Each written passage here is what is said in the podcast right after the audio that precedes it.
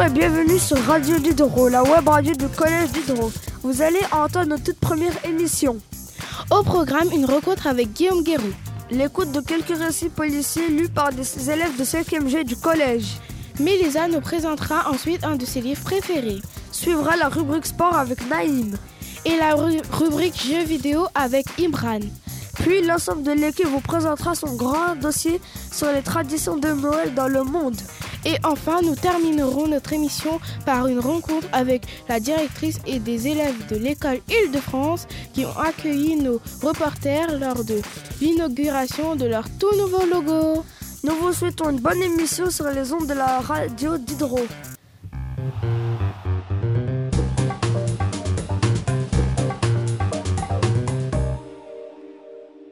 Mais avant de commencer pour lancer cette toute première émission, nous avons souhaité donner la parole à Madame Pichetti, principale adjointe du Collège d'Hydro, qui vous explique la naissance de ce projet de web radio au collège.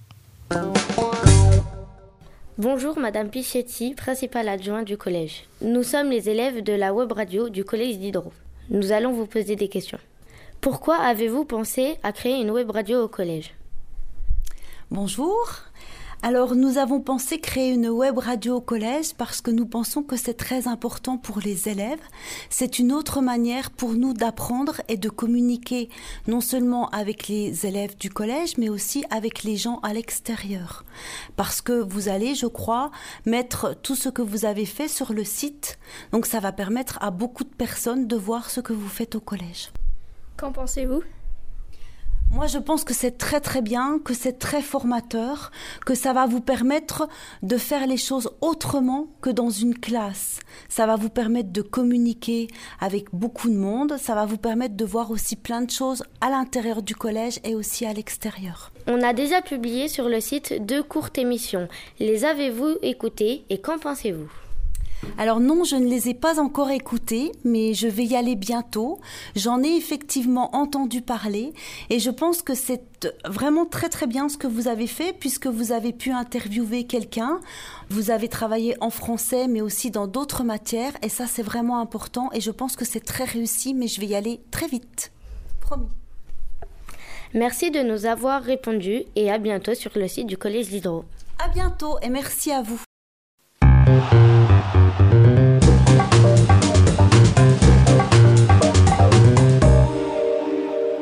À présent, Laetitia va nous parler de la rencontre qui a eu lieu en novembre dernier entre deux classes de 5e, les 5e B et les 5e I, et l'auteur Guillaume Guéraud. Guillaume Guéraud. Le 16 novembre dernier, les 5B et 5I ont rencontré un auteur de littérature, Guillaume Guéraud, né à Bordeaux le 30 janvier 1972. Il vit maintenant à Pézenas. Il a écrit plusieurs livres. Chassé croisé, Apache, Ma grand-mère est une terreur, je mourrai pas pied. Nous l'avons accueilli au collège et lui avons posé des questions sur ses livres, son métier. Et lui avons aussi offert des marque-pages avec un extrait ou deux pour, pour chaque livre. Ça lui a beaucoup plu. Pour préparer cette rencontre, nous sommes allés à la médiathèque Mandela. Les bibliothécaires nous ont fait faire un quiz sur ses romans. Ça, plus le travail mené par Monsieur André, notre professeur de français, nous étions au top pour l'accueillir. Il nous a confié que pour le livre Des routes sauvages, les prénoms des enfants étaient ceux de ses amis, sauf qu'ils meurent tous à la fin. Vous pouvez le lire au CDI en entendant écouter l'interview que nous avons réalisée.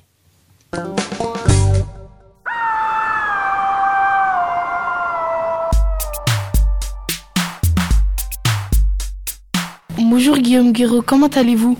Ça va. Nous, sommes heureux aujourd'hui de votre visite dans notre collège. Est-ce qu'un jour vous avez pensé être devant des collégiens? Ouais, alors hein, c'est pas que j'ai pensé, c'est que j'ai l'habitude en fait de rencontrer des collégiens. Je, je, je rencontre pas que vous. Hein. Moi j'écris des livres depuis 20 ans et donc ça fait euh, presque 20 ans que je rencontre des collégiens. Je suis invité dans des collèges pour venir parler de mes livres. Hein. Euh, mais c'est vrai que quand j'ai commencé à écrire des livres, je pensais pas qu'on allait m'inviter dans des collèges quoi. Je pensais juste que voilà, mes livres allaient circuler dans les CDI et tout ça, mais je pensais pas que j'allais devoir répondre euh, aux questions pénibles des collégiens. Quel est votre livre préféré? Alors, mon livre préféré parmi ceux que j'ai écrits ou euh, Alors, je sais pas, c'est mon livre préféré, mais moi, je vous conseille de lire en cinquième euh, ou, Ma grand-mère est une terreur ou Si nique le ciel. Voilà. Pensez-vous que l'un de vos livres pourrait être adapté au cinéma? Oui, moi j'aimerais bien que même tous mes livres soient adaptés au cinéma. Mais euh, pour le moment, ça s'est jamais fait. Parce que c'est pas moi qui décide de ça. Hein, c'est les producteurs de films. Moi, je suis pas producteur de films, mais j'aimerais bien, ouais, ouais. Notamment, euh, ben voilà, il y en a un que vous pouvez lire aussi qui s'appelle Affreux, sale et gentil. Celui-là, il a failli devenir un dessin animé, mais c'est jamais arrivé encore. Qu'est-ce qui a fait que vous voulez être écrivain? Alors juste, je savais pas quoi faire. Je me suis retrouvé au chômage et pour éviter de m'ennuyer, j'ai commencé à écrire des histoires. Voilà, quand j'avais 25 ans. Dans vos livres, pourquoi y a-t-il autant de violence? Parce que j'adore ça, moi. J'adore la violence. Ça me plaît trop. quand, je, quand je revois, enfin, pas dans la vie, mais dans les films, dans les films, j'adore ça. Voilà, je trouve que plus une, histoire est violente, plus elle est forte. Et plus elle me marque, et plus elle, euh, elle me secoue. Donc moi, j'écris avec la même euh, envie, quoi. L'envie de, de, de secouer le lecteur. Quand vous écrivez des livres, vous vous inspirez de faits réels ou c'est dans votre pensée? Les deux, les deux. De toute façon, ma pensée, elle est alimentée par des faits réels. Donc il y a à la fois des choses que j'ai vécues ou que j'ai connues et d'autres choses que j'invente complètement. Merci Guillaume Guéraud, ça fait très plaisir de vous recevoir dans notre collège. Ah bon? D'accord, bon, mais tant mieux. Toi, t'as lu quel livre, toi? La Cité nique le ciel. Et alors, ça t'a plu? Très plu. Bon, il y a intérêt. au revoir. Ah ben au revoir, merci à vous alors. De rien.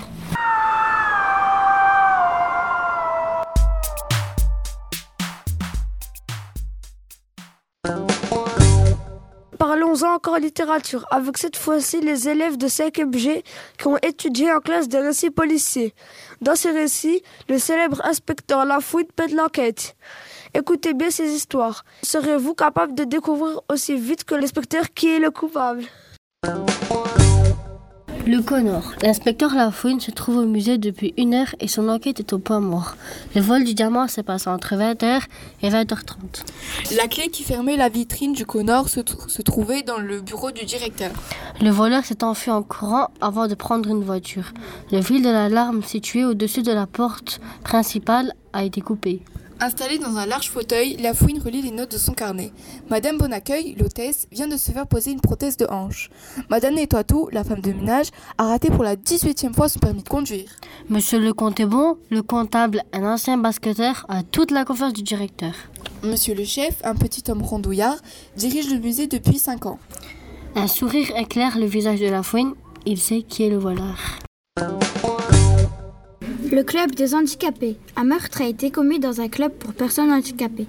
Chargé de l'enquête par le commissaire Gradu, l'inspecteur Lafune demande à M. Brun, le directeur de l'établissement, de réunir tous les membres de l'association.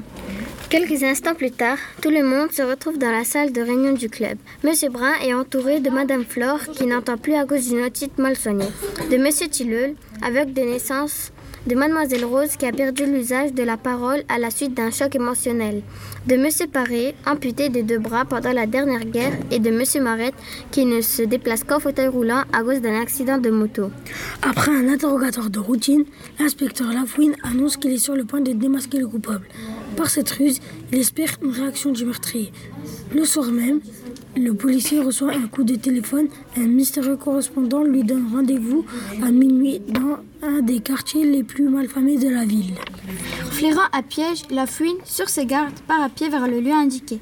Alors qu'il emprunte un passage pour piétons, une voiture de forte cylindrée fond sur lui et manque de le renverser. Il ne doit son salut qu'à sa détente de félin. Dans la pénombre, l'inspecteur ne peut distinguer le visage du conducteur. Celui-ci descend du véhicule et court vers la fuite, un revolver dans la main droite.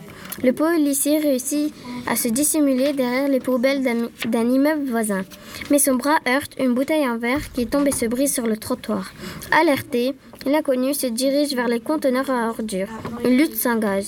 Du tranchant de la main, la fine frappe l'avant-bras de son agresseur qui laisse tomber son arme dans le caniveau.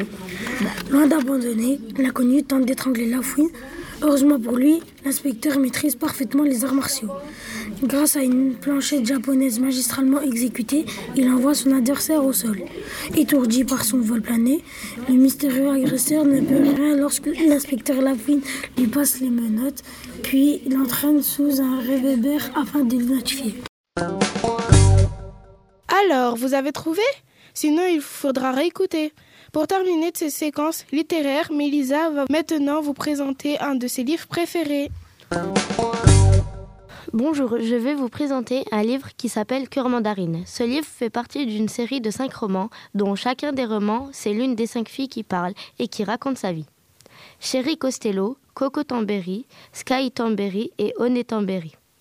Dans Cœur mandarine, nous découvrons l'histoire de Summer, une adolescente de 13 ans, perfectionniste qui aime la danse, la danse et la danse, et qui rêve bien sûr de devenir danseuse professionnelle.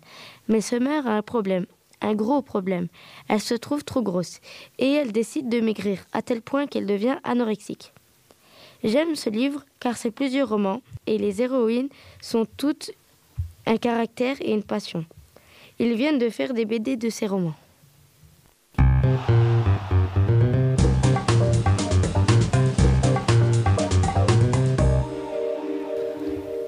Passons à présent au sport avec Naïm qui va vous parler d'un sport original et encore peu connu.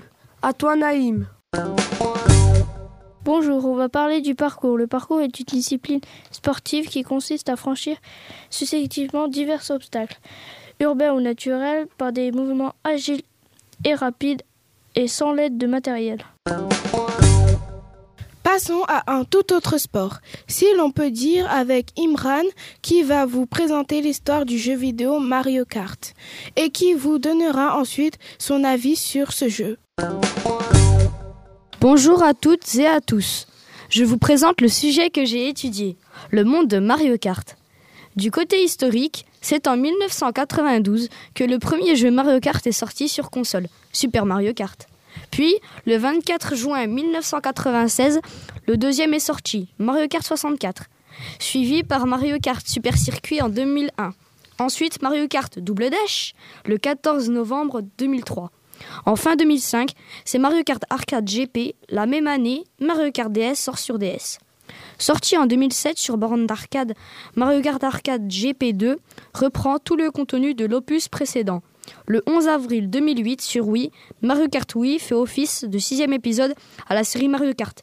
Il est vendu avec un accessoire, le Wii un volant dans lequel s'emboîte la télécommande Wii. Deux ans plus tard, Mario Kart 7 sort le 2 décembre 2011 sur 3DS.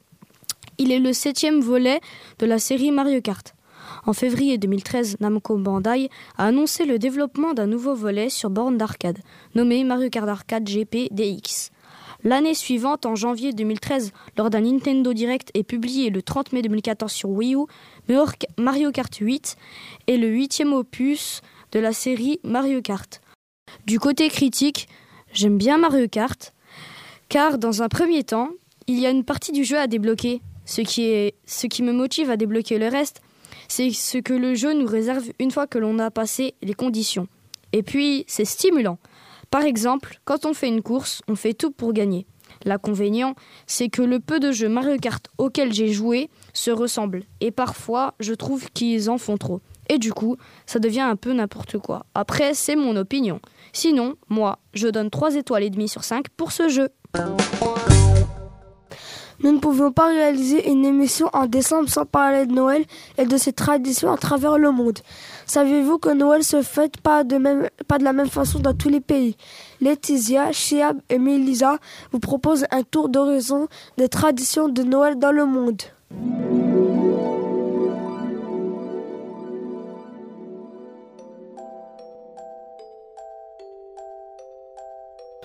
On associe généralement Noël à une fête familiale, les cadeaux sous le sapin et le Père Noël qui distribue des cadeaux. Mais il ne faut pas oublier que Noël est au départ une fête chrétienne où l'on célèbre la naissance du Christ. Le 25 décembre, mais on peut remonter plus loin encore dès l'Antiquité où on célébrait Saturne, le dieu de la fertilité. Maintenant, Noël est devenu une fête que tout le monde célèbre, ou presque. Merci Marie-Belle et d'ailleurs nous avons cherché à savoir comment se fêtait Noël dans le monde. Laetitia, commençons par la France. En France, Noël est une fête familiale, au cours de, laquelle le Père Noël apporte des cadeaux aux enfants sages. Souvent, dans les maisons, on trouve un sapin décoré de guirlandes et de boules, et parfois une crèche avec des santons de Provence. Et chez nos voisins en Angleterre, cela se passe comment? L'Angleterre est le pays de naissance des cartes de vœux qui sont placées très souvent près de la cheminée. Les Russes animent des chants de Noël des enfants et il y a, et il y a même une tradition qui consiste à cacher un penny dans la farce de la dinde dégustée à Noël. Et en Espagne? En Espagne, on a peu d'arbres de Noël, mais de belles crèches. Le jour le plus important est le 6 janvier qui marque l'arrivée des rois mages qui apportent des cadeaux aux, aux petits Espagnols.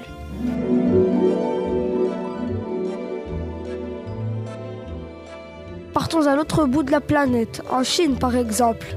En Chine, les maisons sont illuminées par des lanternes de papier dès le début du mois de décembre. C'est un Chelao Ren qui livre les cadeaux aux enfants. L'arbre de lumière est décoré le 24 décembre avec des guirlandes de papier et des mini-lanternes. Et au Brésil, fait-on Noël? Oui, au Brésil, Noël est une fête très célébrée. Tous les arbres, y compris les arbres fruitiers, sont décorés. Dans le sud du pays, les sapins sont décorés de pièces de monnaie et de chocolat. Et Papa Noël apporte des cadeaux aux enfants sages.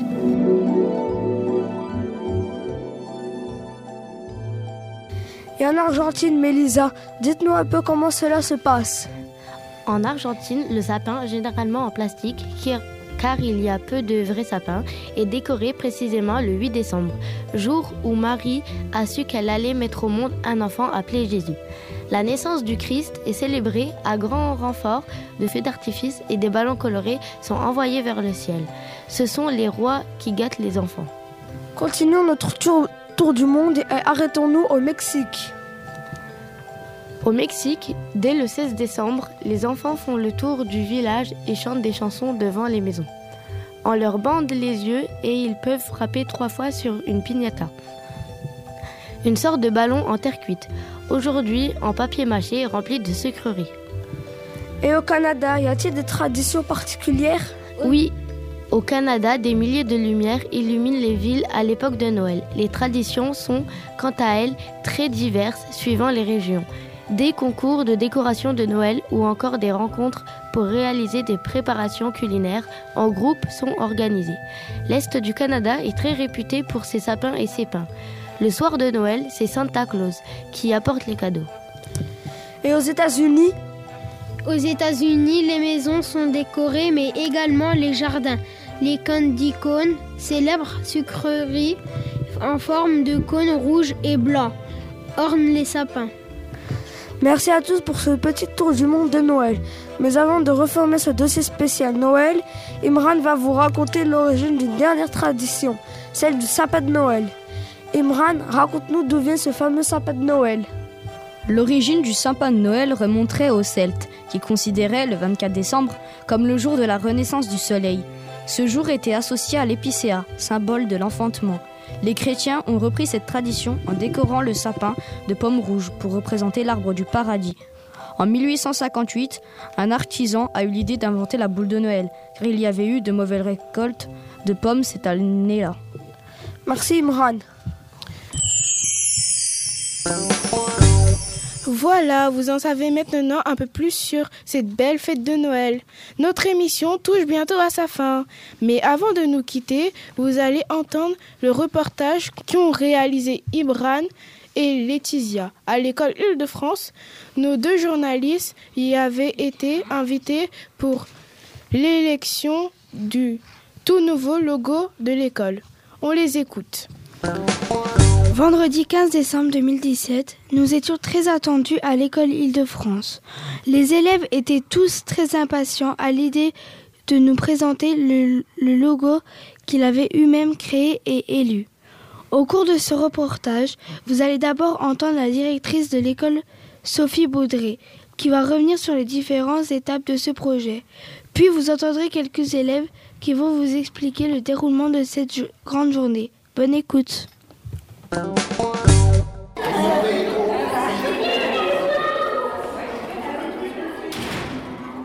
Nous sommes le vendredi 15 décembre 2017 à l'école Île-de-France. Madame Sophie Baudré va nous donner euh, son avis sur cette journée. Alors aujourd'hui, c'était une super journée à l'école. On a fait l'élection d'un logo. Donc les classes de CE2, CM1 et CM2 ont travaillé euh, sur la création d'un logo qui va représenter l'école autour de quatre valeurs. Donc le respect, l'entraide, le progrès et le bien-être. Et puis donc euh, chacun a pu donner sa voix pour choisir le logo aujourd'hui. D'où est venue cette idée de logo? Alors, on a tout un travail cette année autour du climat scolaire pour faire que les choses aillent encore mieux à l'école, en tout cas se passent bien. Donc, toutes les classes de CP et CE1 ont travaillé sur des affiches, on retravaille le règlement et on s'est dit que c'était bien d'avoir un logo en commun pour toute l'école pour que chaque enfant puisse euh, avoir une identité au sein de l'école. Qui a dessiné euh, les logos qui a été élu? Alors, des classes ont travaillé autour du logo, donc euh, c'est différent dans chaque classe. Certains ont, fait un logo pour la classe, d'autres ont travaillé en petits groupes et après ont choisi un logo pour la classe, et d'autres ont fait un logo individuel qui a été choisi pour la classe. Et donc les classes ont chacune présenté un logo. Au total, on en avait 10 aujourd'hui. Et du coup, euh, comment s'est passée cette élection? Alors, on avait préparé une liste électorale avec 824 personnes, tous les élèves de l'école, tous les parents de l'école, toutes les personnes qui travaillent à l'école, donc euh, les enseignants, les personnes du périscolaire, les agents d'entretien. On avait invité également les personnes euh, responsables de la mairie, les personnes de l'inspection, et donc on a de nombreuses personnes qui sont venues voter aujourd'hui. Euh, les enfants sont tous passés ce matin dans les classes avec leurs leur enseignants, et c'était un super moment. Ils étaient très fiers de mettre leur petite signature sur la liste électorale et puis de mettre euh, le bulletin dans l'urne. Donc c'était vraiment un très grand moment. Et cet après-midi, donc avec tous les délégués de l'école Île-de-France, on a procédé au dépouillement. Donc chacun avait une fiche pour noter le résultat et on a regardé tous ensemble quel logo a été choisi. Quelle émotion ça a apporté aux élèves de l'école Alors les enfants étaient vraiment très fiers. Donc euh, il y en a beaucoup qui sont allés chercher leurs parents, euh, ils les ont emmenés par la main en leur disant venez vite choisir le logo. Ils avaient vraiment l'envie de s'investir dans ce projet. Ils avaient à cœur de montrer euh, montrer l'école, être fiers de leur école et puis avoir un, logo, un signe qui représente leur école là où ils sont tous les jours euh, de l'année. Merci beaucoup. Si je peux décrire peut-être euh, ce logo, parce que ce serait peut-être intéressant de savoir comment il est, je remarque qu'il y a une flèche jaune qui montre le progrès, Île-de-France, donc l'école. là, je vois des élèves. Et là, là il y a l'entraide, l'amitié, ça se voit. Et donc, dans chaque lettre, eh ben, il y a des couleurs de couloirs bah, de cette école, justement. Je remercie donc euh, les élèves de, qui ont participé au projet de la web radio pour venir euh, nous interviewer aujourd'hui. Et je remercie également toutes les personnes qui ont contribué à ce projet, donc les personnes qui ont travaillé et ceux qui sont venus voter aujourd'hui. Merci beaucoup. Île-de-France Île-de-France Île-de-France Quel est le projet que vous avez fait dans votre école? On a fait un Lego qui sert à représenter l'école. Si on voit, eh ben, on va dire ça, je m'en rappelle, c'est l'école de France. Que représente euh, votre logo? Le logo de l'amitié. Euh, dans notre logo, c'est écrit qu'on monte pour grandir, pour monter au collège. Le bien-être, le respect, le progrès, l'entraide. Comment vous avez fait le dépouillement? Bah, y a la directrice, elle a sorti les papiers de, de l'urne. Et puis toute la classe a aidé, enfin tous les délégués oui, ont aidé pour euh, le dépouillement. Et puis il euh, y, a les, y a des intervenants qui ont aidé. Est-ce que tu étais content du résultat? Bah oui, parce que le logo il est assez beau. Et puis en plus j'ai remarqué que sur les lettres il y avait les, les euh, couleurs des couloirs. Et puis ça franchement ça représente bien l'école. Où est-ce qu'on va trouver le logo bah, On va le trouver sur, euh, normalement sur devant l'école. On va le trouver dans les papiers quand il y aura des lettres et sur le blog aussi. Merci. Comment tu t'appelles Je m'appelle Jamal. J'ai bien aimé le logo. J'ai adoré quand on a voté. C'était très bien. Comment t'appelles-tu Délicia. Qu'est-ce que tu en as pensé des logos quand on avait pris les papiers dans la boîte, je me suis un tout petit peu mélangée. Après, Mais après, quand c'était terminé, elle a dit qu'on allait avoir une surprise.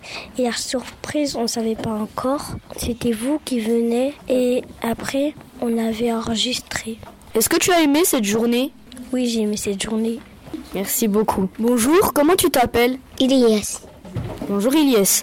Que penses-tu de cette journée? J'aime bien euh, quand on est descendu euh, voter. À la fin, on a perdu, mais quand j'avais vu au tableau, il y avait 318 personnes qui ont voté. Alors j'ai adoré cette journée. Merci. Au revoir.